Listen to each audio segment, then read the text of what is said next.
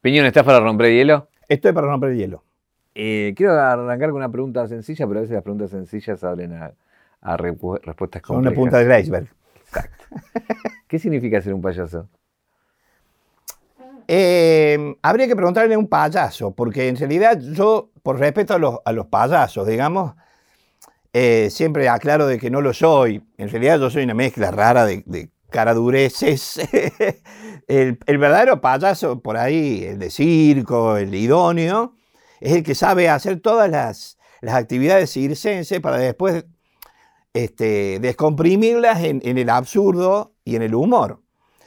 Eh, bajo ese concepto no, no podría responder la pregunta porque no, no soy eso. ¿Qué significa ser un piñón fijo? En mi caso, que es una mezcolanza de cosas, es un, un personaje que prolonga, antes que nada, mi propia niñez en el tiempo.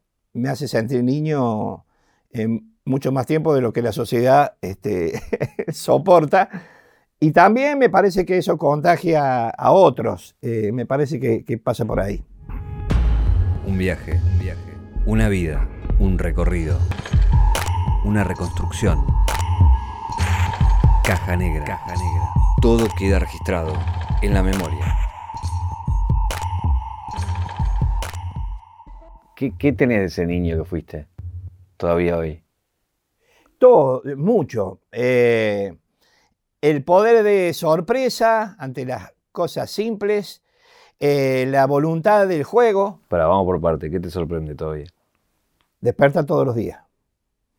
Despertar, tocarme el cuerpo, tocarme el alma y decir, vamos, estamos vigentes, estamos en, carrera, estamos detrás de estos 32 años de personaje, transcurren 57 de, de ser, de ser humano, ¿no? Y, y me- eso, me sorprendió abriendo los ojos, sor- primero sorprendiéndome gratamente y después eh, agradeciéndolo, ¿no? Porque no es poca cosa. Ibas a nombrar otras cosas más que tenés de niños y ampliaste ahí. Sí, eh, el poder de- del juego,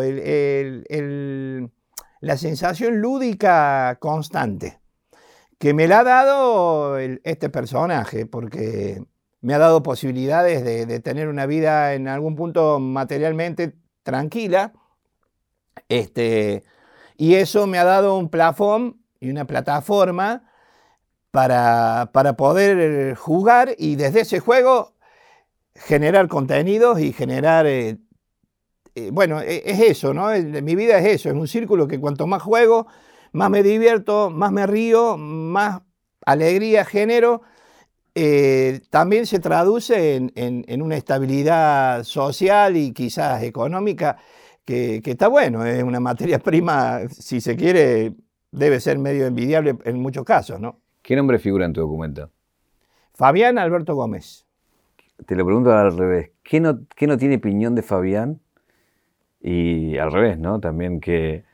Ah, bueno, eh, Piñón de Fabián no tiene la timidez intraprovinciana, porque yo soy del interior del interior. Yo vengo de, de una localidad que se llama de Anfunes, del noroeste de Córdoba, a 120 kilómetros de Córdoba. Nací ahí, crecí, la, in- la- la infancia hasta los 13 años fue ahí y después me fui a Córdoba. Pero esa prudencia y esa timidez y esa este, parsimonia no me abandonó nunca como, como Fabián, ¿no? Eh, cosa que no reniego, ha sido una de mis principales herramientas para, para hacerme lugar en la, en la sociedad. Muchas veces están... El por favor, perdón y gracias es una bandera, ¿no? Y, y muchas veces se ha convertido en un, arma también. Eh, eso, Piñón de Fabián no lo tiene, eh, y, Fabián de Piñón, eh, no debe. Bueno, ahí, ahí me pasa que, como, es como que Piñón es una caricatura de Fabián. Entonces, Fabián se, se aprovecha de, de muchas cosas que genera Piñón este, para, para intentar ser más feliz, digamos. ¿no? Le pregunto a Fabián, hablando de la felicidad, ¿cuál fue su momento más feliz y su momento más triste?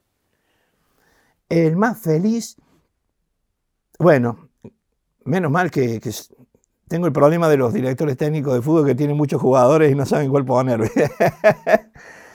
no, eh, la felicidad eh, ha sido, bueno, ser padre, eh, eso fue grosso, fue fuerte.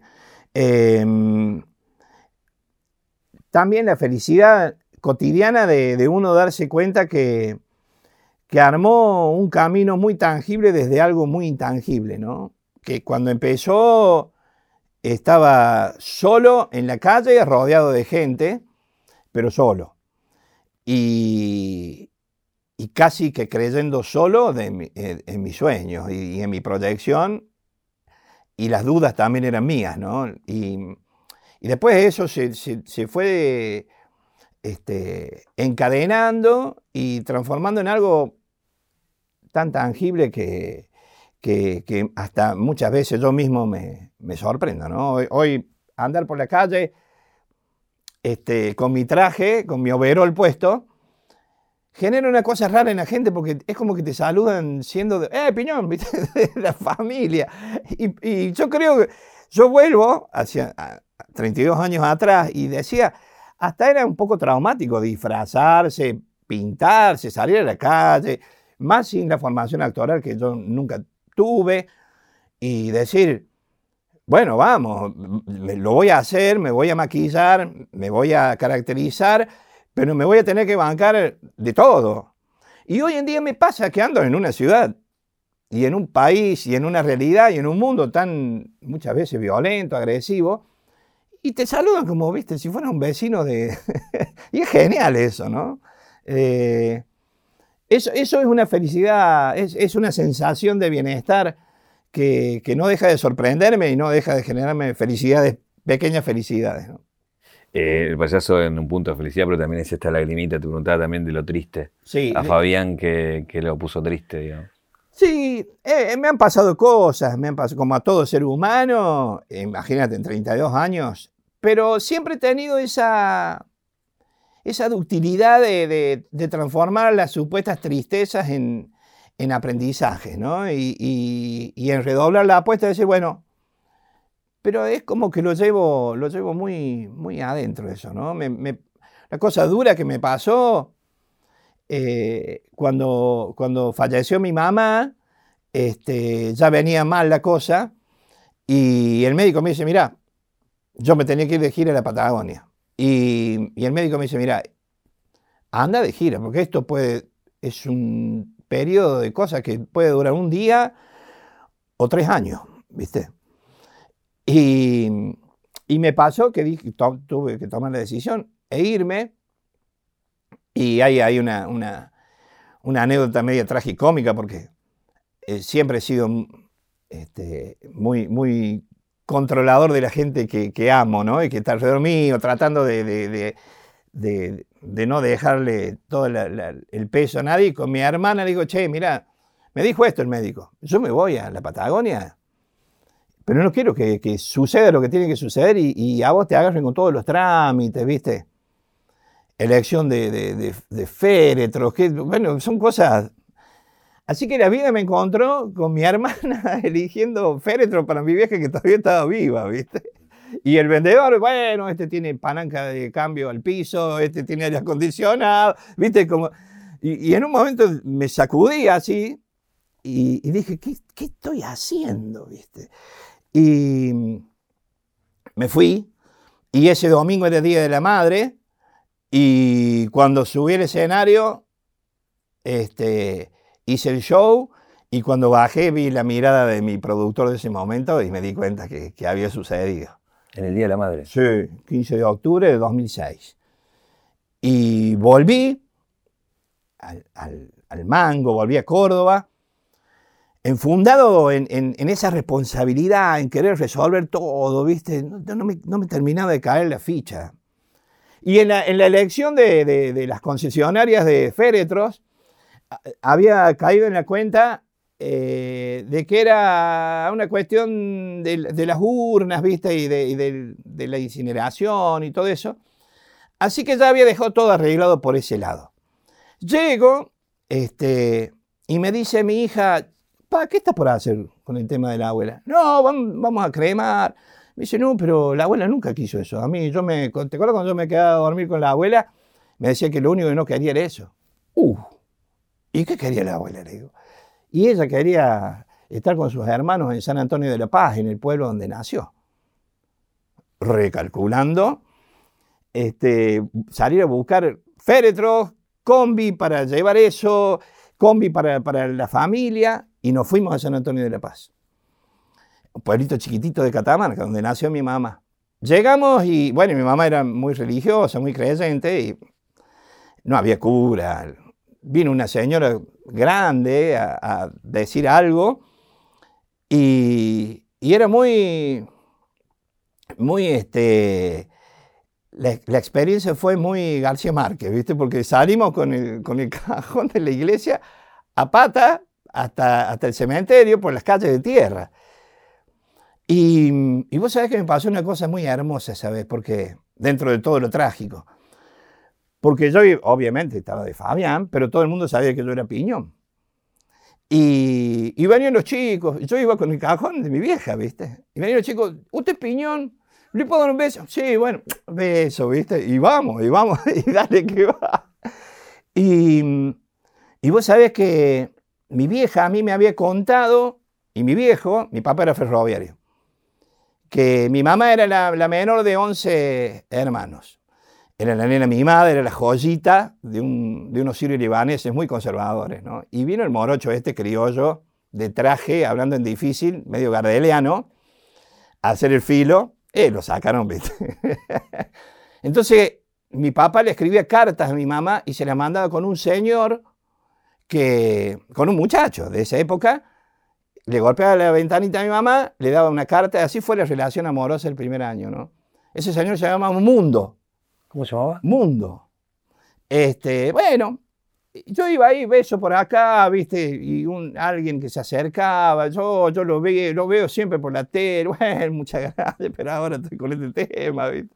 Y en un momento ya, ya, ya la cosa estaba medio fastidiosa, viste. Y, y viene un señor así grande, morocho, morocho, morocho, muy oscuro de la piel. Y le digo, sí, maestro, ¿qué pasa? Dice, yo soy Mundo, el que le lleva las cartas de su padre. ¡Oh! Fue surrealista, el momento fue surrealista, te juro. Después me di vuelta para buscarlo, no estaba más. Y después, en un tiempo, en un aniversario de- del fallecimiento de mi vieja, le escribí una canción a Mundo y que la perdí. La tengo que recuperar. En algún lado tiene que estar. Que era una carta a Mundo, pero era con doble sentido. Era a ese hombre, pero también al mundo, ¿viste? Y estaba buena, me gustaba. La, la voy, a, la voy a rescatar. Pero bueno, esa es una cosa súper triste y mira las cosas que uno le fue encontrando, ¿no? Pero tenías mucha razón, es que es muy García Márquez todo. Una Sí, novela. Sí, sí, muy loco, sí, sí. Es más, si la cuento, viste, por ahí elijo dónde contarla porque parece que le pongo cotillón a- al relato y como para que sea, no, es textual, te juro. Eh, para llevarte a- al inicio de, de Piñón, siempre contás esto de- del taller de mimo. Eh, hoy suena medio difícil pensarte en el mimo alguien que la palabra la usa, la usa mucho, ¿no? Sí, lo que pasa es que el taller de mimo, yo en ese tiempo eh, e- era más mimo que, que payaso y, y quería aprender técnicas de mimo eh, para ponérselas al payaso. Entonces jugaba mucho, muchas veces. Dividía el show en dos, en la calle.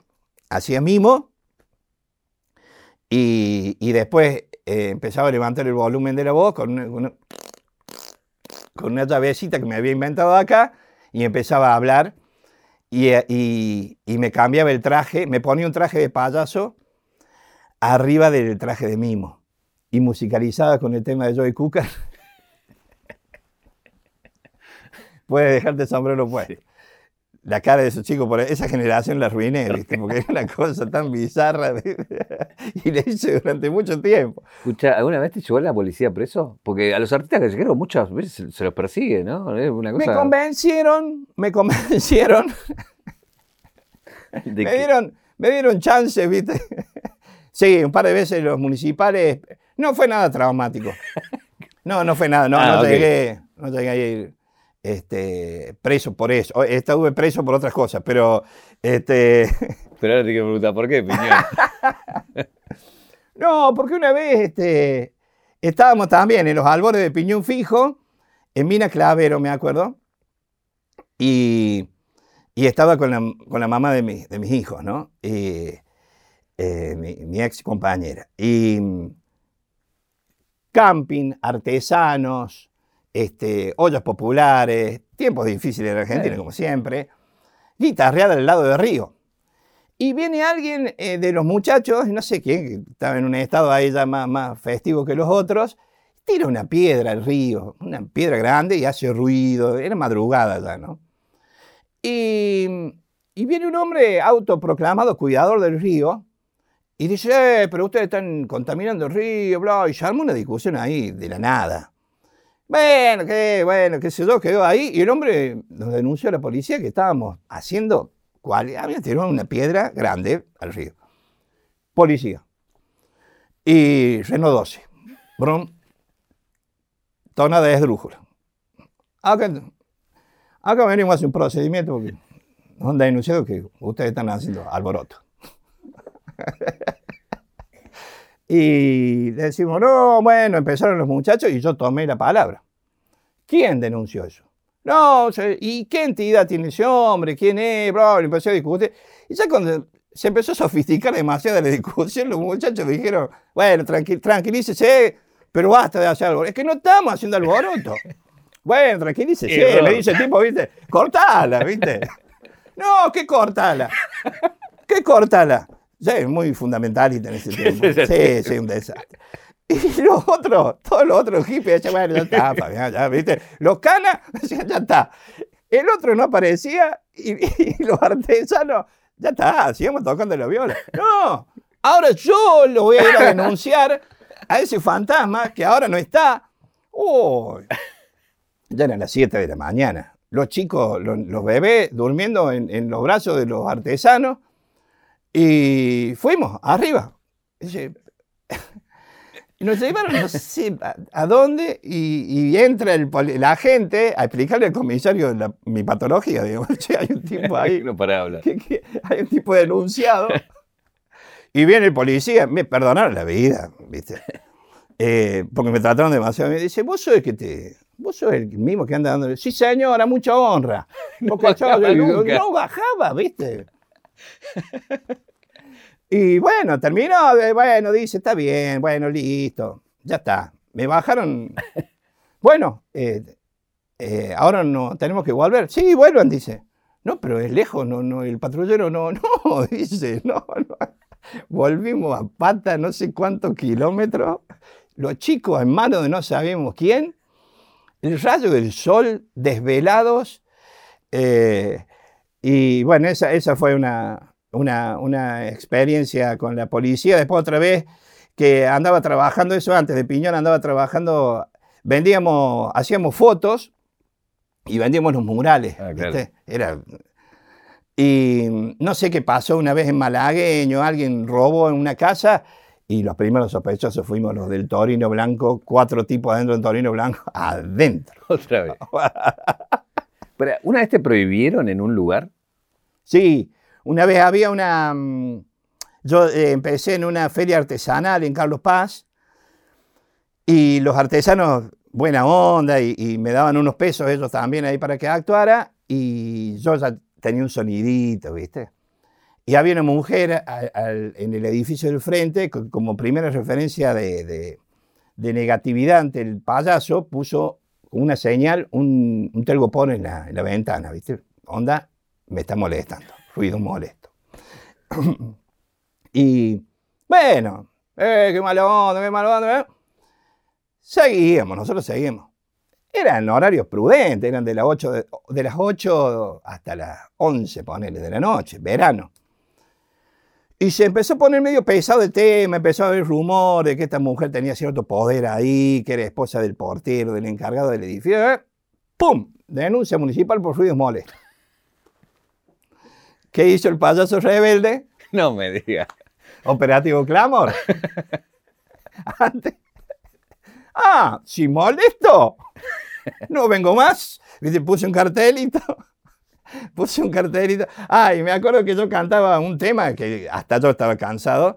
El típico tema, sal de ahí, chivita, Claro. chivita, sal. Y todos los días cantaba eso.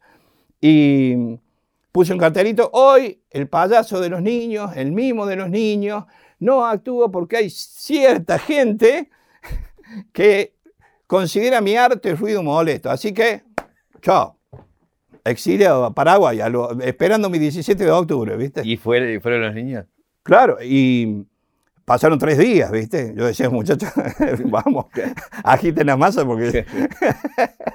y bueno, empezaron a juntar firmas, todo, ¿viste? Y se dieron las condiciones para que, para que vuelva el día piñonista, ¿viste? Y cuando volví en ese tiempo estaba de, de moda el TMC de Sabina, ¿viste?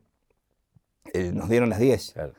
Entonces yo preparé, le cambié la letra y, y más o menos le cantaba, eh, fue en Villa Carlos Paz varias noches el otro verano, tú reinabas detrás de la feria que yo armaba y desarmaba a mi escenario.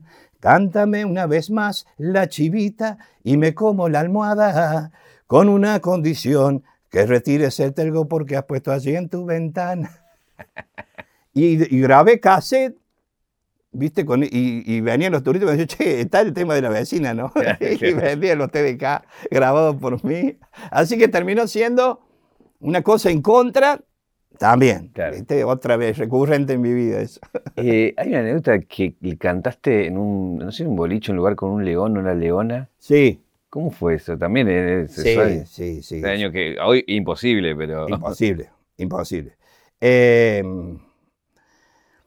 yo trabajaba en un, en un eh, complejo eh, que se llama Pecos, en Tanti, en Empalme Tanti, donde había show de lobos marinos, se daba la, la situación todavía con el tema de los animales, ¿no? Y un muchacho que era el adiestrador de los lobos marinos, eh, andaba de novio con una chica que tenía que ver con un zoológico y tenía ahí una leona, grandota. Sí.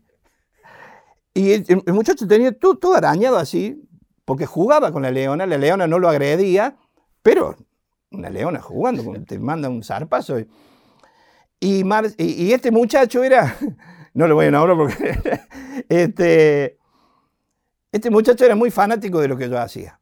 Y se sensibilizaba mucho cuando yo cantaba el tema de Chico Navarro, Carta de un león a otro.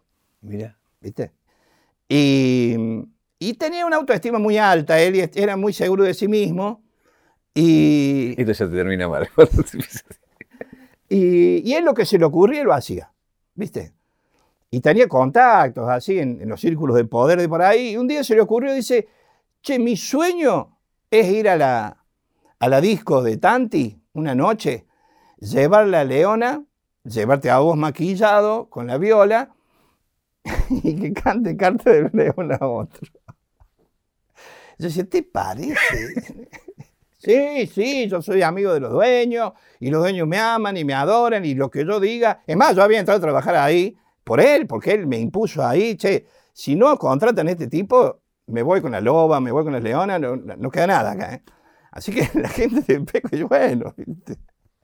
Y bueno, el- la escena siguiente era él manejando, yo al lado pintado en una combi Volkswagen y la leona acá. El, el aliento No. de la leona acá. Re mansa la leona, ¿viste? Pero, ojo, y yo sentí el aliento de la leona. Llegamos, ¿viste? Y, y dice, vos empezá a cantar, eh, que en un momento yo voy a hacer entrar a la leona a la- en un boliche, o sea, un boliche, la gente bailando. Claro. Y Yo dije, bueno, yo estoy jugado, vamos, vamos para adelante. Y empiezo, perdón, hermano mío, si te digo, y la gente normalita, ¿viste? Cuando veo que la gente se fue contra la pared del fondo, dije, está entrando la leona. y bueno, quedó acá y, y terminé el cuadro, ¿viste? Y nos fuimos. Cargamos la combi, la leona y nos fuimos. Todo surrealista. Oh, sí, muy loco eso, sí, muy loco, muy, muy loco, muy loco. Este, pero bueno, sí, también. Eh, Gracias a Dios salió todo bien. De- después viene lo que es eh, nada, eh, están en la tele de Córdoba, están en el programa del Lagarto, bueno, toda Sí. la, la historia que ya, ya conocemos. Ahí eh, ya empezás a ver tu fama más ya en Córdoba de, de lo que estaba pasando con vos, digamos. Este, yo hice todo eso en la calle, los veranos más que nada, hacía eso, y, y los inviernos animaba cumpleaños, mucho. De, pará, antes de cumpleaños, hiciste mil cumpleaños. Oh, ¿Te terrible. conf- ¿Te confundiste alguna vez de cumpleaños? Sí.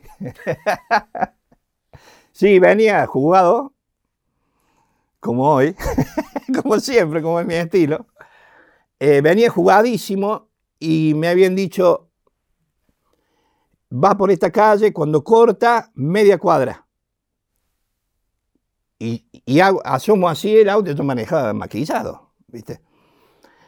Ah, Y veo los chicos en la vereda, ¿viste? Globo, holgorio, ahí dije, uy, bien, ¡bum! me fui, media cuadra.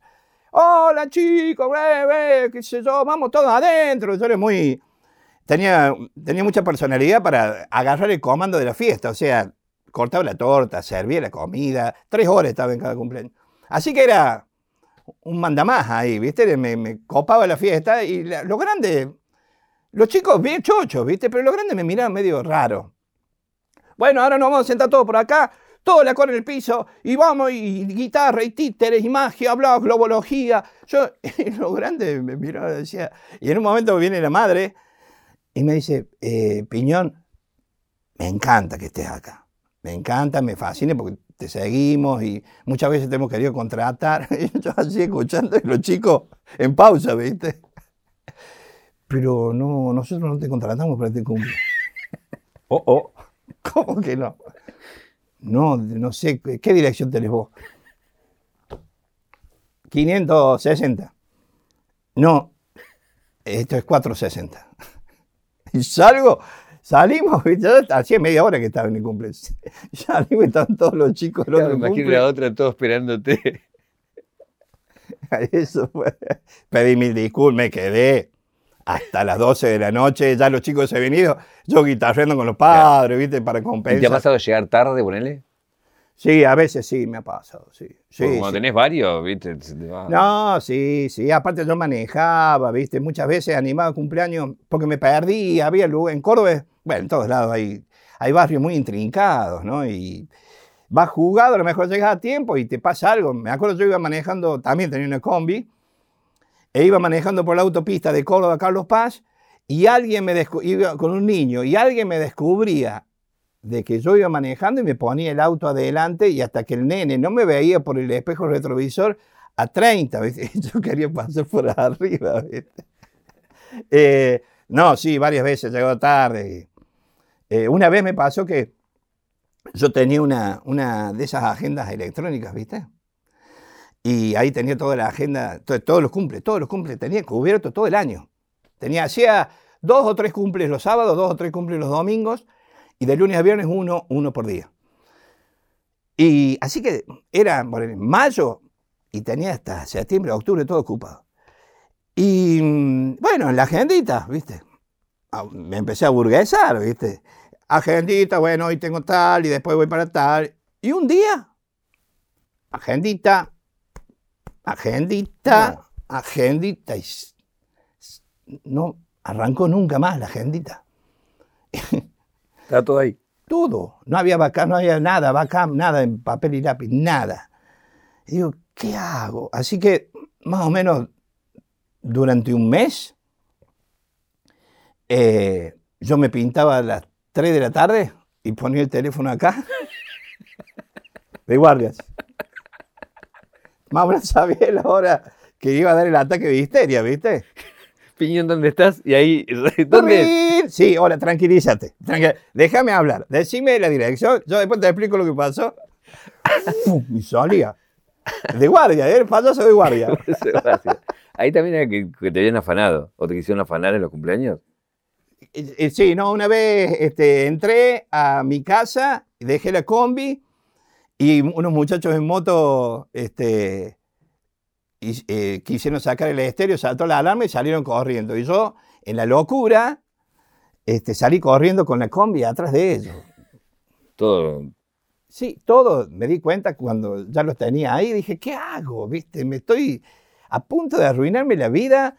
Aparte, aunque no estuviera todo, ¿qué voy a hacer? ¿Qué? Nada. Y di la vuelta y me, me volví. Aparte, no me habían robado nada. Era, fue un intento, una locura. ¿Qué fue lo más raro que te pasó ya, te digo, desde aquella época hasta hoy en un evento privado? Lo más raro que te haya pasado. Que decís, no puedo creer esto que me pasó esto. Bueno, Ya contaste cosas raras, digo, pero me imagino que hay más. más raro todo lo de la leona. No, no, yo creo que hay más. Uy, no, bueno, sí, de eso tengo varias. Así, mis primeras, yo, yo en la calle, eh, cada uno que ponía en la gorra una monedita le daba una calcomanía con el teléfono de contrataciones. Y había gente de turismo de Buenos Aires, Santa Fe, Rosario, en Carlos Paz, mucha gente. Y, mm, y hubo una, una gente que me contrató para el cumpleaños de su nene. eh, y y, eh, había un amor, así un fanatismo gigante, yo muy agradecido, ¿no? Y para mí era venir a Buenos Aires, era la primera vez que venía a Buenos Aires. Y mm, bueno, tomé el colectivo de Córdoba a Buenos Aires para animar el cumpleaños. Y mm, toda la madrugada subo y era un contingente de jubilados que onda, vamos a Bariló, Bariló, Bariló, o sea, toda la noche Holgorio, los, los abuelos pasándola bomba. Yo no, sin poder pegar un ojo, y llegó un momento en que me empecé a refregar mucho el ojo, porque me, me lloraba, así me... Y me empezó a refregar y a refregar, me sentía raro, ¿viste? Con, como con gripe, así. Me bajo en Rosario al baño y me miro y tenía el ojo rojo, ¿viste? Y la boca media, tuc, caída. Digo, ¿qué me pasa? ¿Qué me está pasando? Bueno, voy a tratar de dormir. Y llego a Buenos Aires, a retiro y estaba esta gente, el nene, el papá y la mamá. ¡Ah, viste! Llegó el payaso de Córdoba. Y a medida que yo iba acercándome, ellos iban diciendo, ¿qué te pasó? ¿Qué te pa-?" Y yo, porque...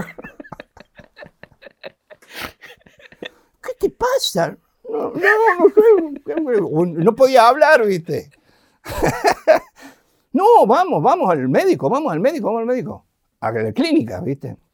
Y ahí me atendió un practicante muy divino, ese tipo, no me olvido más, ¿no? ¿Y qué me- te pasó? y, y- y le digo, me dice, lo que vos tenés es un virus que te atacó el trigémino, dice. Y eso es falta de defensa, mucho estrés, yo venía muy ansioso. Y te paraliza la cara. Uh, le digo, ¿y cuántas horas dura eso? Porque tengo un cumpleaños esta tarde. 40 días, me dice. No. No, le digo, no, ¿cómo 40 días? No. Yo no, tenés que hacer reposo, no podés. Y aparte te- estás con la defensa baja, te tenés que ir a hacer reposo. No, le digo, no, no, yo tengo que hacer el cumpleaños, vine para esto. Bueno, locura mía, locura de los padres y locura de los chicos, también los chicos Claro. no irresponsables, es importante. ¿Cómo terminó el cuento? Fui a una farmacia compré un parche de esos oculares, ¿viste? Sí. Le dibujé un ojo No. y me maquillé y les, más o menos los preparé a los chicos, me pinté delante de ellos, todo, e hice el cumpleaños. No. Sí, sí. Y, este, y después, cuando, me, cuando aflojé un poco, me largué a llorar como un niño. Sí. Quería un lugar para dormir, porque estaba dos días, sin- dos días sin dormir.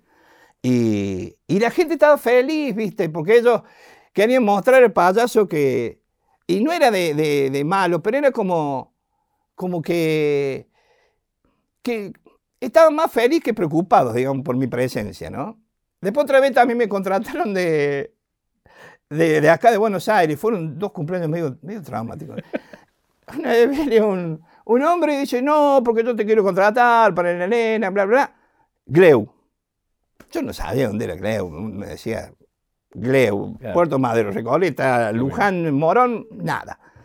Bueno, fui, llegué, lugar muy popular, este, en, en un club así tinglado, muchos chicos, mucho, viste, servicio de- bien popular, una fiesta bien popular, ¿no? Y el, el muchacho este tenía mucha ascendencia ante los familiares, viste.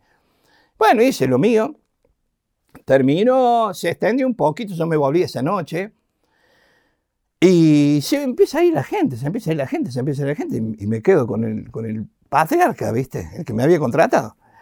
Y digo, bueno, este, como que ya estaría, este, me voy a ir volviendo a Córdoba. Sí, dice, lo, lo, Lo que yo necesito decirte es que vos sos un ser muy especial.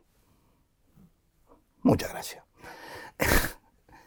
como que tenés una luz propia, como que sos un elegido. No sé por qué tengo miedo ya, Piñón. No, la leona no estaba ahí. ¿eh? No, no, bueno. pero- Bueno, y dice, y como sos un elegido, yo soy pastor y no quiero que te vayas sin que Cristo ingrese en tu cuerpo.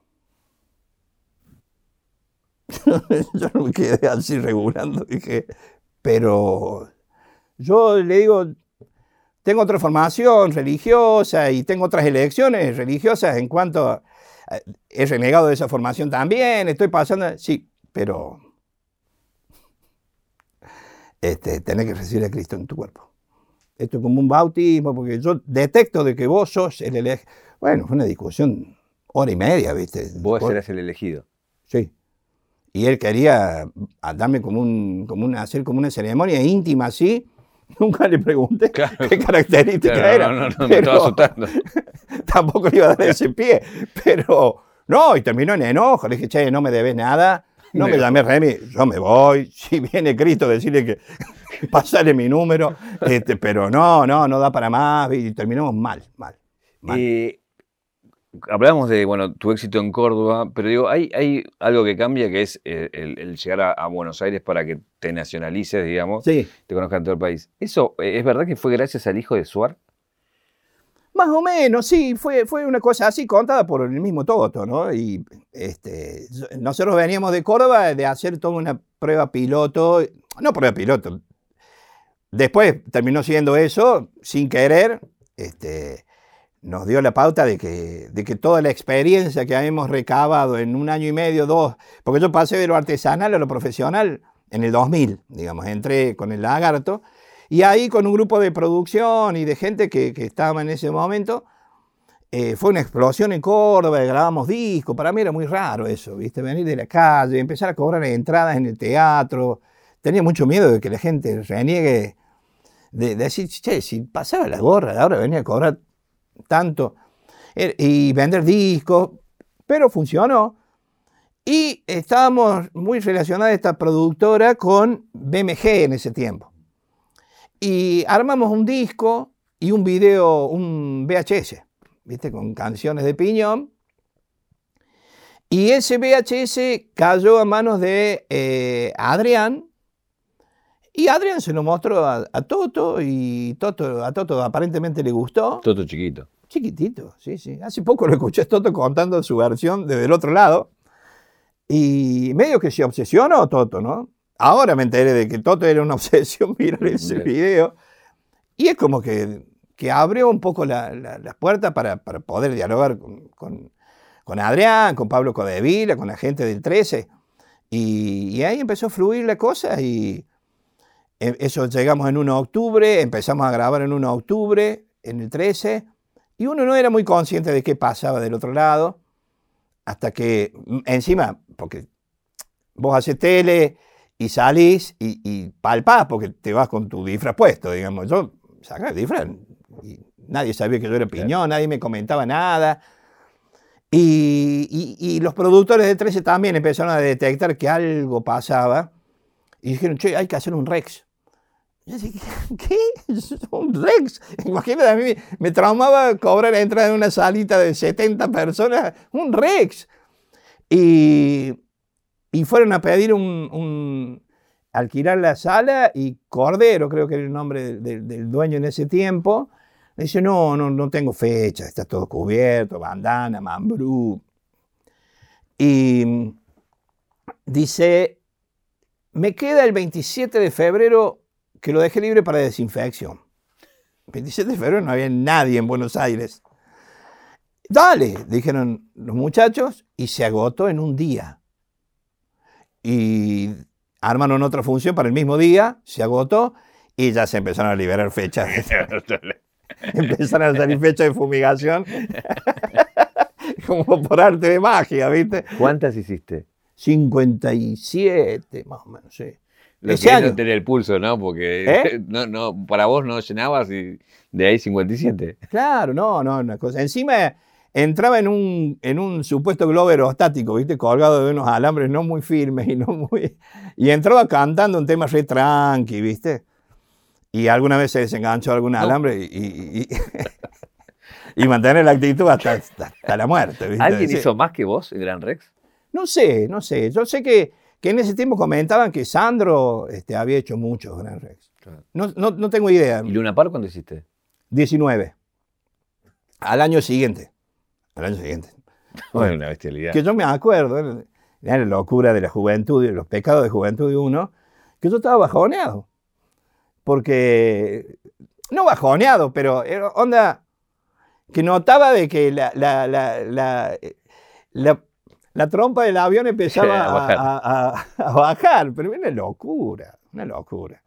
Este, sí, fueron etapas muy, muy locas esas, y, pero también etapas muy, muy lindas, muy, muy, muy Fórmula 1, así, muy rápido todo, y también cosas duras, difíciles, ¿viste? Porque empezaron, cuando uno se expone tanto, este, empiezan los ataques de, de lugares que ni, ni te esperás, no sabes, o sea, había... Todo, todas las semanas era, era una distinta, ¿viste? Eh, empezaba de menor a mayor. eh, eh, en ese tiempo, Moneta, ¿te acordás? Tenía, estaba muy enfrentado a- al, al 13, los muchachos de CQC le hacían lo imposible, ¿viste? Y él tenía un pasquín así gratuito que se llamaba El Guardián. Sí. Y, y publicó de la mano de una, de una, de una fundación de señoras eh, que se eh, la, función de esta fundación era tomar niños moribundos, enfermos terminales y decirle, pedí el deseo que quieras, nosotros te lo cumplimos. Eh, y esas señoras a mí me conectaron y yo estaba mucho más en esa etapa ya más en el interior que en capital. Y nos conectaron y les dijimos, mira, nosotros no estamos, eh, pero sí, si nos pasa el teléfono del papá, de la mamá, en ese tiempo ya había videitos, podíamos hacer cosas. Y la respuesta fue, no, esto se hace por medio de la fundación o no se hace. Eh, el tema es que parece que sucedió lo peor. Y el Guardian sacó una tapa mía, la peor cara mía, en blanco y negro, así. Y dos supuestos niños este, fallecidos. Y el título así, catástrofe. El ídolo que dejó morir a sus fans sin... Uy, fue un gancho al hígado eso. Terrible. Quedé- así, congelado, ¿viste? Eh, eso, después, este... Tuviste una denuncia, ¿no? Que tuviste que ir a declarar y todo. Ah, claro. después otra vez, me- me- me- a la semana, la otra, había un, político, apellido Carbonetti, en, Córdoba, creo de la, de la, facción de, la Sota, era ministro, era, digamos, tenía mucho poder. Y alguien dijo de que había contratado a Piñón Fijo y había usado el helicóptero de la provincia para ir a animar el cumpleaños de su nieto. Y obviamente que era mentira, ¿no? Primero porque nunca lo hice, segundo porque le tengo pánico a los helicópteros, nunca me subiría a un helicóptero de nadie. Este, me han ofrecido muchas veces y entonces eh, todo el mundo sabía que era mentira, pero eh, había todo un trámite judicial que cumplir y yo andaba maquillado todo el día haciendo prensa, haciendo shows. Entonces un día le preguntamos, había, vino la citación de la fiscalía y le preguntamos al fiscal si, si, si daba para ir maquillado a declarar. Sí, traiga el documento y corrobore de que, de que es él, sí. Así que terminé en la fiscalía. Declarando así. Sí, sí. Con los policías, oh, ¿le puedes hacer una foto? Sí, una fotito. Y dice, che, mirá, yo, yo sé que esto, yo sé cómo es esto. El, el hombre que denunció era un, un denunciante compulsivo, así, creo que lo habían retirado de la parte de los aviones, de la cuestión aérea, y había quedado medio despechado, y ahí caí yo en... León que anda suelto, caigo yo al lado cantando. Escucha, hablando medio que eh, hablaste un poquito de política, y hay alguna una que mucha gente lo sabe, mucha gente no, que la de Chupete es por de la Rúa. Eso. Eh, pues, claro, por el incidente. eh, en, en un tiempo, en el 2001, trágico 2001, este, yo andaba haciendo canciones así que tenían que ver con los procesos de los chicos de dejar el chupete, la mamadera, y me faltaba justamente la del chupete. Y estaba muy atravesado por la, por la situación y por la realidad, y yo, en realidad, a algunos no les, no les gusta eso porque dicen, ah, vos tenés que cantar el chuchubá y listo, ¿viste? Vos sos eso. Es onda que vos tenés que ser lo que ellos quieren que vos seas. Y yo soy, no soy un artista nada más que infantil. Yo siempre he sido un artista callejero, ¿viste? murguista, si se quiere. Tomar canciones, este, la música, cambiarle la letra, una picardía. Y, en ese tiempo andaba muy atravesado, entre, como todo el argentino medio, este, andaba muy angustiado con ese tema. Y empecé a jugar con eso, viste que el Chacho, hace un tiempo un muchacho llamado Chacho, antes del año, que era, era cuando fue el, colapso de la alianza, que el Chacho ah, durante un año estuvo denunciando todo el tema de las Banelcos, y, y me gustó ese paralelo. Y en realidad lo mantuve en, no en secreto, pero nunca lo divulgué, porque nunca hizo falta. Y una vez estaba en un, en un programa con Lalo Mir, y le llegó un mensaje a Lalo Mir y dice, pregúntale a Piñón si en este tema. Y no me daba para decir, no, no es así. Sí, le digo, fue una picardía. bueno, yo no sabía esto del corazón en la boca, me acabo de enterar. Claro. Que hay un corazón acá dibujado. Claro. Eh, ¿Cómo fue eso, la estética del corazón, del, del traje? Eh, de, decidir esa estética, digamos? Fue camino al andar, fue, fue este, como todo, ¿no? Autodidacta. Empecé siendo mimo, pero al toque me di cuenta que no, me alcanzaba con eso, quería cantar. Yo andaba en, el verano, andaba mesa por mesa, o sea, hacía mimo, hacía una sketch de mimo en una esquina, pasaba la gorra, se agotaba eso, y andaba con la guitarra al hombro, y, pasaba mesa por mesa y cantaba temas no solo de niños, sino tema de Silvio, de Pablo Milanés, hay una parejita ahí medio romántica, le tocaba un tema de Pablo Milanés, eh, había un par de, muchachos ahí enfiestados, chacarera de Peteco Carabajal, siempre, como yo siempre estuve mucho con el tema de la guitarra, enseñaba guitarra a domicilio, en bici, andaba por Córdoba antes de ser piñón, tenía como un repertorio muy amplio de cosas que me gustaban, básicamente. Entonces, este, yo digo, no, no, un mimo, mimo todo blanco no puede, no, no, no, no da. Entonces hice esa, esa cuestión, asambleas propias mías, ¿viste? Y, y andaba con el, con el trajecito de mimo, típico tiradores, pantalón negro, y después me inventé otro que tenía un mameluco, que era más o menos los mismos colores, jugaba con el tema de los colores primarios, de la didáctica de, hice una guajira de los colores, que hablaba un poco de, llegar a los colores secundarios, y bueno, así se fue armando paso a paso la cosa. tus hijos te acompañan y bueno, fueron viendo el proceso de, tu crecimiento y bueno, hoy fueron parte de, tu show y, y, están dando sus caminos también por separado. Pero también te quería preguntar de tus nietos, porque tus nietos ya te vieron piñón. Entonces, quiero saber cómo es para un niño tan chiquitito entender que su abuelo por momentos es Fabián y por momentos es un payaso que está así. Sí, bueno, Luna, hablo de Luna porque el leoncito tiene cuatro meses, Este, pero Luna es un ser tan, tan inteligente y, y es como preguntarle a un pez por qué nada, ¿viste? Porque Luna nació en esta realidad, en esta situación y de chiquitita ella descubrió esa, esas dos caras, digamos, y convivió de una manera muy, muy placentera. ¿Cuánto tiene Luna hoy? Y va a cumplir seis ahora en ¿Cómo te septiembre. Depende. A veces me dice abuelo Fabián y otras veces abuelo Piñón. Me hace acordar a mi hija, que nunca me decía papi cuando era chiquita. La única vez que me decía, siempre me trataba de Fabián. Y la única vez que me decía papi era cuando yo estaba rodeado de chicos. Y, papi, y se abría, se abría paso. No, pero Luna, Luna, abuelo Fabián, abuelo Piñón. Bueno, me parece que en la adolescencia, eh, para tus hijos habrá sido, ya eras famoso ahí me imagino. claro. Mi papá es Piñón, era, ¿lo develaban, no lo develaban? Bueno, ahí, ahí creo, habría que preguntarles a ellos qué, qué lectura tienen ahora, pero eh, eh, en algún punto les gustaba mucho y en otro punto no les gustaba tanto. O sea, cuando los miraban raro y ellos detectaban ya de que tenían un tratamiento particular en el cole, por algo les fastidiaba un poco. Jere más que nada ha contado eso. Eh, en algún momento, como buen adolescente, les, incomodó un poco esta historia. Después, no demoró mucho que, pasados los 18 años, empezaron a, ser colegas más que hijos.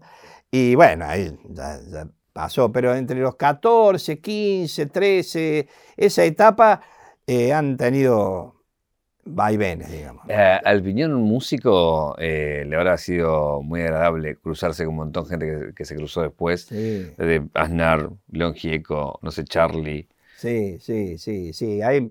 eso, esa, esa etapa me puede, porque se dio casi, casi sin pensarlo, como tantas cosas en mi vida, ¿no? O sea, creo que lo que destapó eso, esa posibilidad, si bien en Córdoba me pasaba que, siempre he tenido buena onda con músicos de, allá, que también admiro.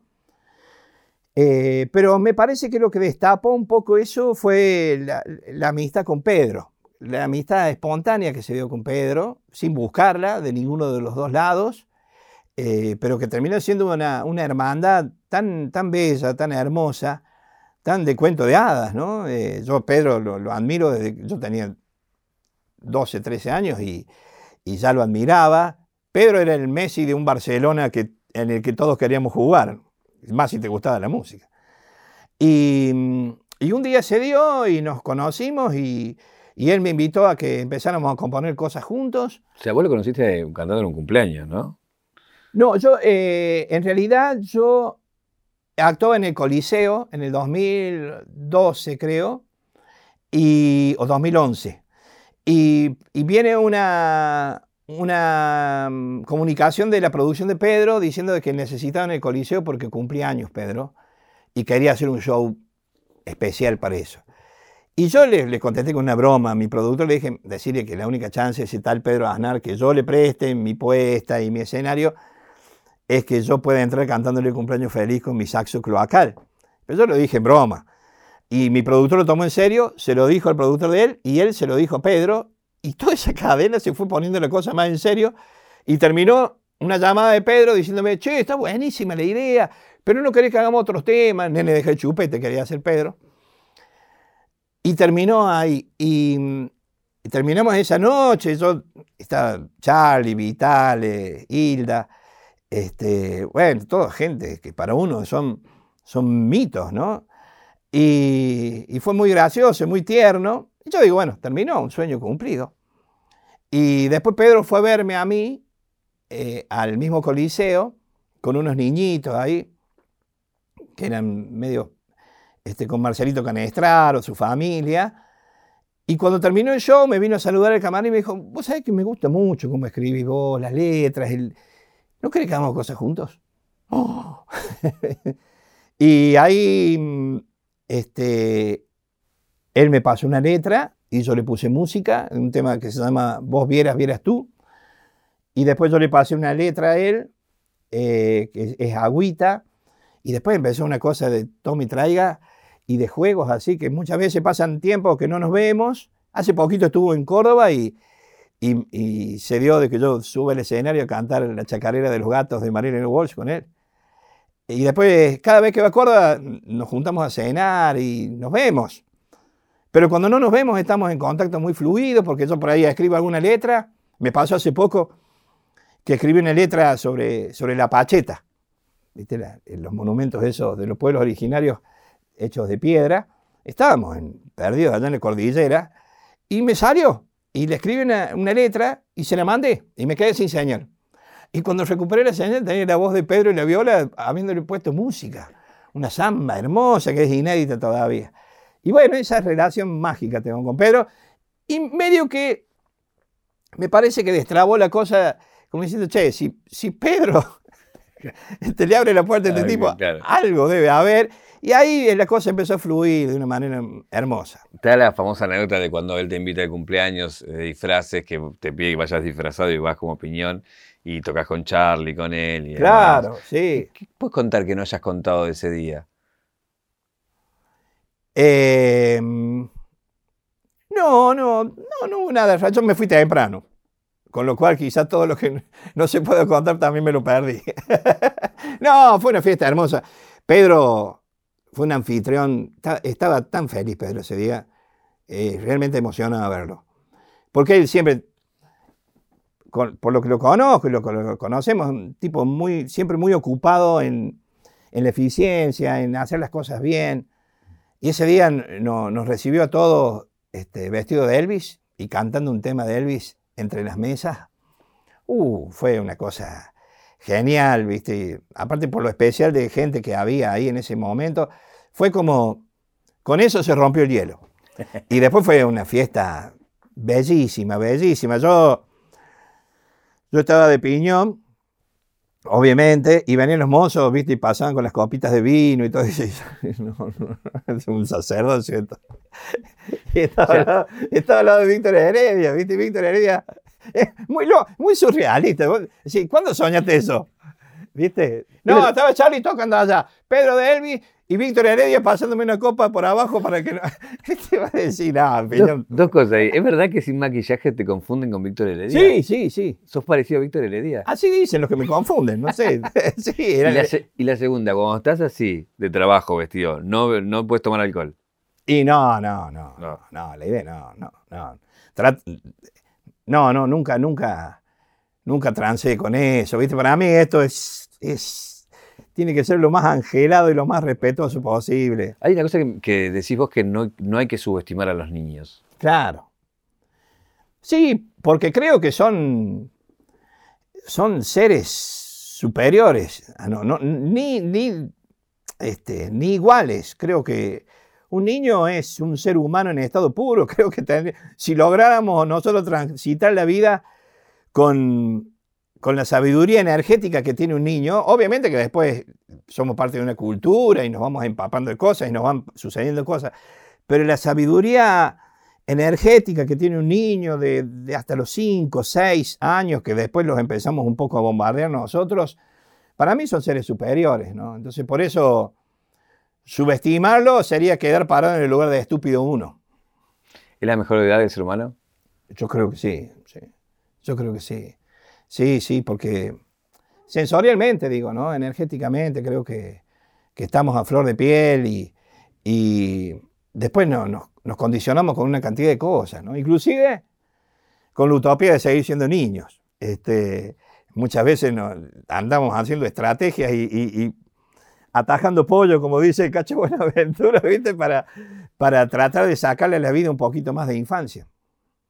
Eh, ¿Crees que la niñez se acortó? Viste que mu- mucho ahora que los niños son eh, como adolescentes más rápidos. Y sí, les hacemos quemar etapas más rápido. Desde los antes desde los medios, ahora desde las redes. El bombardeo que existe, eh, pasa eso, pasa. A- ayer, ayer me pasó una cosa muy fuerte. Había una familia que yo siempre, la, vez que actuó en Lomas de Zamora hace muchos años, eh, había una, una familia muy particular que iba a verme todos los años. Y a mí ya al último ya me daba vergüenza, viste, por los chicos, ¿no? Los veía más felices a los padres, por una cuestión conmemorativa de verlo el payaso de siempre. Y a los chicos muchas veces ya los veía como 10, 11 años, bueno, viste. Vengo a traer a mi viejo, era por poco eso. Y ayer vino el papá y los dos niños, y el más grande con 16 años. Grande, más alto que yo. Con voz ya de hombre, ¿viste? Y me dice, che, gracias, dice, porque mantenés la magia intacta. me aflojaron las piernas, ¿viste? Fue, iba entrando al área y me tocaron el talón, ¿viste? Fue más o menos eso. Uy, ahí sí me sensibilicé mucho, porque este, los, adultos por lo general a los 5 o 6 años les empezamos a pedir roles a los chicos que no, que no, no les nace naturalmente. No, que vos ya sos grande para eso, no, que, que, que miralo este, cantando, haciendo tal cosa, haciendo tal. Y, y ellos defienden mucho esa magia. Pero el bombardeo social es, es muy fuerte, es muy dispar, es muy este, asimétrico desde los medios, porque aparte el adulto que, que invade al niño con esa este, con ese despropósito, digamos, es, ese adulto también está invadido y está, está quemado por, por- por- por los medios, por las redes, por, por la comunicación en general, ¿no? Bueno, ahí hubo en el último tiempo críticas por el tema de la música, de, de por ahí de que, lo- de que los niños escuchen música sexualizada. Eh, ¿Qué pensás de eso? Bueno, yo creo que, bueno, volvemos a, lo mismo, ¿no? Creo que está en la responsabilidad del grande, del adulto, de, de acompañar, no solamente de delegar. Yo soy piñón fijo porque alguna vez me presenté como opción de pase válido para mis hijos ante modelos con los cuales yo no confluía. eh, muy estilo Broadway, muy onda este, tomar una cerveza escondida y ser adolescente y, che, si vos sabés de que no le cantás a los adolescentes, le estás cantando a los niños de 8 años que quieren ser adolescentes, no le podés tirar esa información. Me pasaba, yo renegaba como padre de eso, ¿viste? Y bueno, así era el mercado, así era el negocio. Eh, y entonces dije, si prohíbo, lo único que voy a generar en mis hijos va a ser sufrimiento. Van a ir a la escuela y, no van a saber de qué hablan los otros. Y empecé yo a agarrar la guitarra y a tocarle cosas, eh, a, a- tocarle otras cosas, no solamente música infantil. Los chicos eh, hoy en día, hace poco me decían que, que tienen nostalgia, escuchan un tema de Cerú o un tema de Rubén Blades. Me dice, uy, me acuerdo cuando iba con el papi, el papi desglosaba la letra y nos contaba. Eh, ¿Te acuerdas de Elvis cuando movió la pelvis y el mundo hizo plop y, nadie, y les cantaba ese tema y le decía, ve, eso, Elvis fue tal, y, y- y lo- y los iba acompañando. No les iba diciendo, nene, deja de joder con la pelota, anda y haz lo que puedas, pero no me molestes. Y creo que ese es el rol del adulto. Entonces, puede haber, existir el, el reggaetón más sexualizado, más erotizante. Ahora, si uno está al lado del ser que más ama en la vida, eh, eh, puede, puede armar un- una opción de, de- de cosas. El problema es que muchas veces nos sacamos los chicos de encima a como dé para, para quedar tranquilos y ahí entra todo. Eh, ¿Qué lugar ocupa talleres en tu vida? Y Talleres es un... No soy fanático, no, no, no soy... me- ante amigos de Belgrano me pongo el, el rol de, de fanático, de, de, de- embromarlos, de... No, no soy fanático, pero Talleres eh, es eh, también es una parte muy lúdica. Soy, soy bastante amigo de, de gente que tiene que ver hoy en día con la, con la dirigencia de Talleres y... y Pero no estás en el partido tipo el Tano Pazman contra la... No, no, le- le- le- en, en partidos que, que- sí, sí, no, no, en partidos que, que requieren presión, No este, te, no te imagino. oh, no, no, no, no, no, me pasa, me pasa, se me sube la tensión, sí, sí, no soy, reniego mucho de los hinchas que van e insultan a su equipo porque no hacen lo que ellos quieren, eso sí, por eso también muchas veces me he retirado de la cancha, porque esa, ya me pongo a discutir y decir, bueno, pero che, puede ser tu hijo que está insultando así, y vos que te metes, No va". gritas payaso, por lo menos. Claro. No, no. no. No. y, sí, pero no, no, me, me apasiona mucho el fútbol. La selección también, la selección he llorado. Y le he transferido a Jerez, mi hijo, sí, un fanatismo más desmedido de parte de él por talleres y consolarlo así. Tengo recuerdos muy hermosos de talleres, de, de, por ejemplo, estar en, en, un- en la cancha, en el Kempes, en el Chateau en ese tiempo, y, y estar viendo el, el partido así, girar acá en mi viejo y girar acá mi hijo, ¿viste? Esa cosa muy argentinidad al palo. Bueno, vos sos muy argentina. sí, sí, ¿No? sí, sí, sí, sí. Vos sos un payaso soy- muy... Sí, sí, sí, muy, muy, muy marca nacional, sí, sí. Encima de- del interior, con mucha raíz, con mucha raíz y para nada renegada, al contrario, muchas veces hasta exacerbada. Eh, muchas veces la raíz que uno trae la tiene como bandera. Claro, lo digo más del elogio, ¿no? Desde de defender y decir, bueno, soy parte de, de- de- de Sí, esta tierra. sí, sí, muchas veces reniego. No, antes quizás cuando era más joven, renegaba de una manera más ignorante de la, de la mirada parcial que se tiene desde Buenos Aires eh, hacia la Argentina. Muchas veces desde Buenos Aires se, se cae en ese error y ese pecado de hablar de la Argentina como si fueran 70 manzanas, las 70 manzanas de acá. para todo, ¿eh? para los medios, para el fútbol, para el rating, para el hambre, para la política. Y antes yo renegaba mucho y, y hasta, si se quiere, íntimamente, de una manera me ponía muy agresivo con eso. Hoy, hoy en día que ya eh, transité ambos, ambas- ambos lugares, eh, hasta, hasta lo puedo observar como una, como una carencia.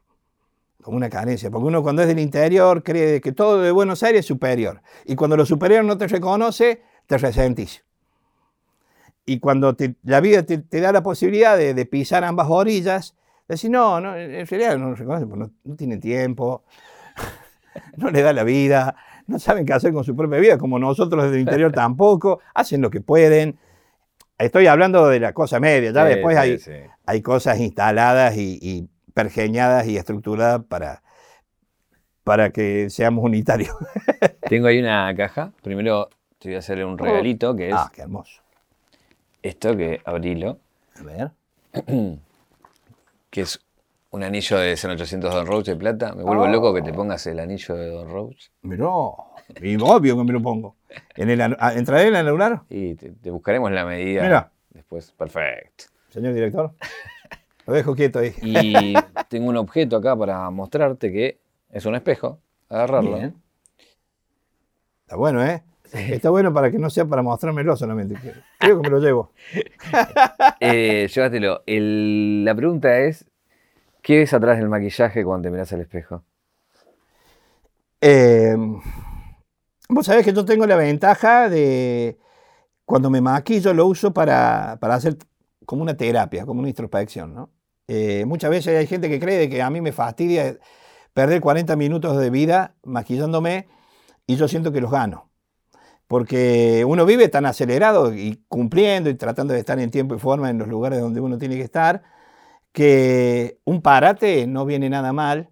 Y cuando yo me, me pongo frente a un espejo, recorro mi infancia, recorro eh, mis aciertos, mis errores, eh, pienso mucho, tengo una frase que se me ríen, este, eh, que yo vivo en estado de asamblea permanente. y, y bueno, capaz que este, cuando estoy frente al espejo y me estoy maquillando o desmaquillando, es el momento culmine de esa asamblea. Hay una discusión ahí tremenda. Oh, todo el tiempo. Debate absoluto. Y si tuvieras que mirar al, al- al Fabián niño, ¿qué, qué le, qué le decís hoy con todo este camino recorrido? Que a pesar de todo el camino recorrido, este, hay muchas cosas vigentes y muchas cosas que logré defender de esa niñez, de esa infancia. Creo, eh, si uno le, le busca este, una explicación o alguna explicación, tiene que ver con la parte femenina de la ternura que me dio mi vieja y con el pragmatismo de perro callejero que me dio mi viejo. Qué linda combinación. Sí, sí, sí. Bueno, esto. Eh, si vamos a la caja negra de tu vida, ¿cuál es el momento, la escena que te convierte en piñón fijo? Mm, en piñón fijo. Eh, una noche, una vez que agarré una sábana de mi bebé, Sol, que tiene 35 años ahora, agarré una máquina de coser que me prestó mi vieja, esa sabanita la transformé en pantalón, me fabricé unos tiradores, me, me pinté la cara eh, y me saqué una foto. Ahí creo, ya venía con, con cosas anteriores, con intentos, pero me parece que ahí fue la decisión de decir, el sábado voy al Parque de las Heras y, y hago lo que tengo que hacer. Ahí, ahí creo que, me calcé el traje y dije, y tengo la foto de ese momento. ¿Pensaste alguna vez en el retiro? ¿O es, o es algo que no, nunca pasó por tu cabeza?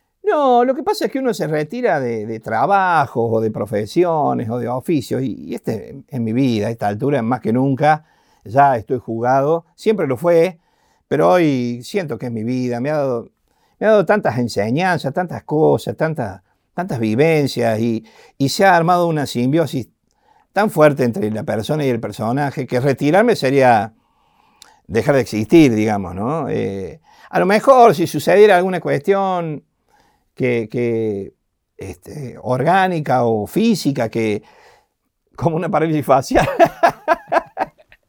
eh, Ni así. Que asustara, claro, dos tuve, ¿eh? Dos, al, al- a los tres años me dio otra.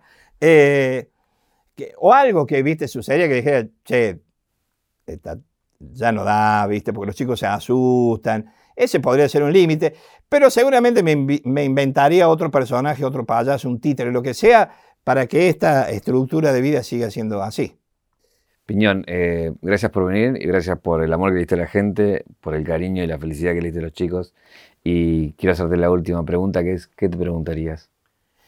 Eh, ¿Qué me preguntaría? Eh, me, mm,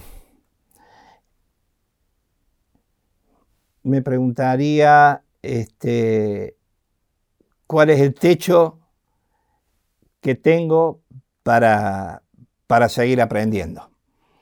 Y tengo la respuesta. Ninguno. Gracias.